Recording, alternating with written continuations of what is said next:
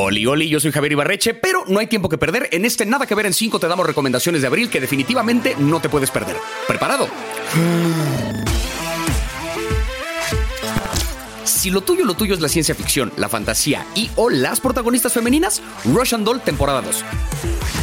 Russian Doll cuenta la historia de Nadia, una mujer que el día de su cumpleaños número 36 sale del baño, sale de la casa en la que ocurre la fiesta y se muere. Inmediatamente después de su muerte, Nadia vuelve a aparecer en el baño en su cumpleaños número 36 a punto de salir de la fiesta. Cada vez que muere regresa a ese mismo lugar. Es una historia que va dentro del género del Día de la Marmota, pero con un par de giros interesantes. Nadia no es el único personaje de esta serie que cada vez que muere regresa al mismo lugar. Nadia y este otro personaje tienen que descifrar qué les está pasando para averiguar qué, qué onda y poder controlar otra vez sus vidas.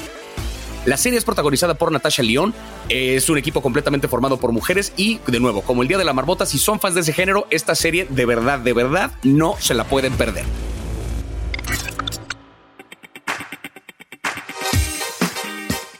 También Desencanto, temporada 4. Desencanto es una serie creada por Matt Groening, el creador de Los Simpson y de Futurama. Y la serie tiene un par de referencias discretas tanto al universo de Los Simpson como al universo de Futurama, suponiendo que a lo mejor existe un multiverso de Matt Groening. La serie básicamente es muy al estilo de la animación de Matt Groening, pero ambientada en un mundo mágico medieval, protagonizado por una princesa que se llama Tia Vinny. Tia Vinny se hace amiga de un elfo que se llama Elfo, y Elfo curiosamente está vestido idéntico a Bart Simpson. Van cuatro temporadas hasta ahora, y distinto a los Simpson, esta serie sí sigue una línea narrativa continua. Cada temporada han ido evolucionando los personajes, pasan cosas diferentes, pero es de verdad un deleite ver una serie animada por Matt Groening para quienes somos fans de los Simpson, pero con este giro donde sí sigue una historia continua y además ambiente medieval con todos los chistes que eso supone. Vale mucho la pena.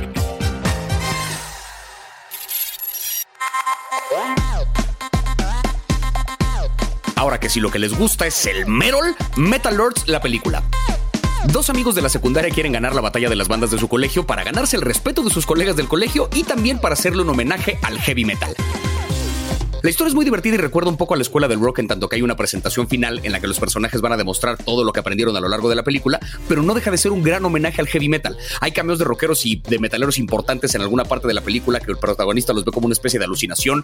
Hay una playlist oficial de Spotify de la película con puras canciones que aparecen en la peli que son un verdadero deleite para cualquier fan del heavy metal. Es una gran historia, entrañable, emocionante, divertida, una cosa muy sincera de cómo se vive la juventud, pero sobre todo un gran homenaje al heavy metal y es que de verdad, la música, mano, la música.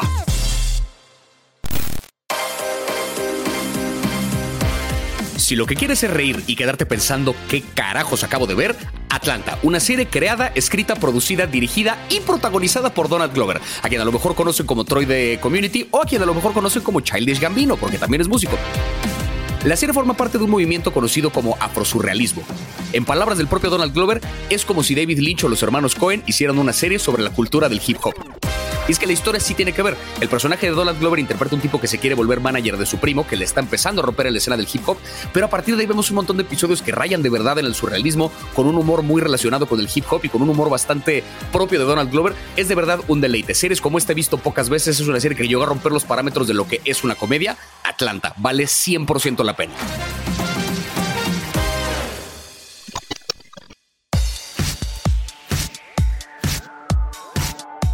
Y si te gustan los ladrones encantadores, dejé mi favorita para el final, Better Call Saul, temporada 6. El principio del fin con un capítulo por semana.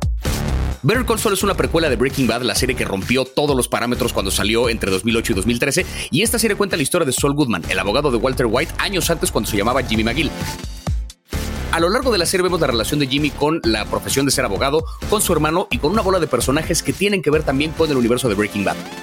Esta es la última temporada de la serie en la que se supone que va a conectar el universo tanto de Better Call Saul con el de Breaking Bad.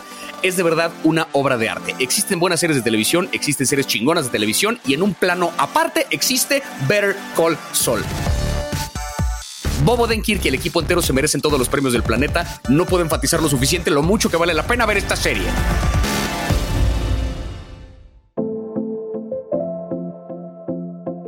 Nos vemos en el próximo Nada que ver en 5 para más recomendaciones. Y no se olviden escuchar todos los viernes nuestros episodios semanales de Nada que ver.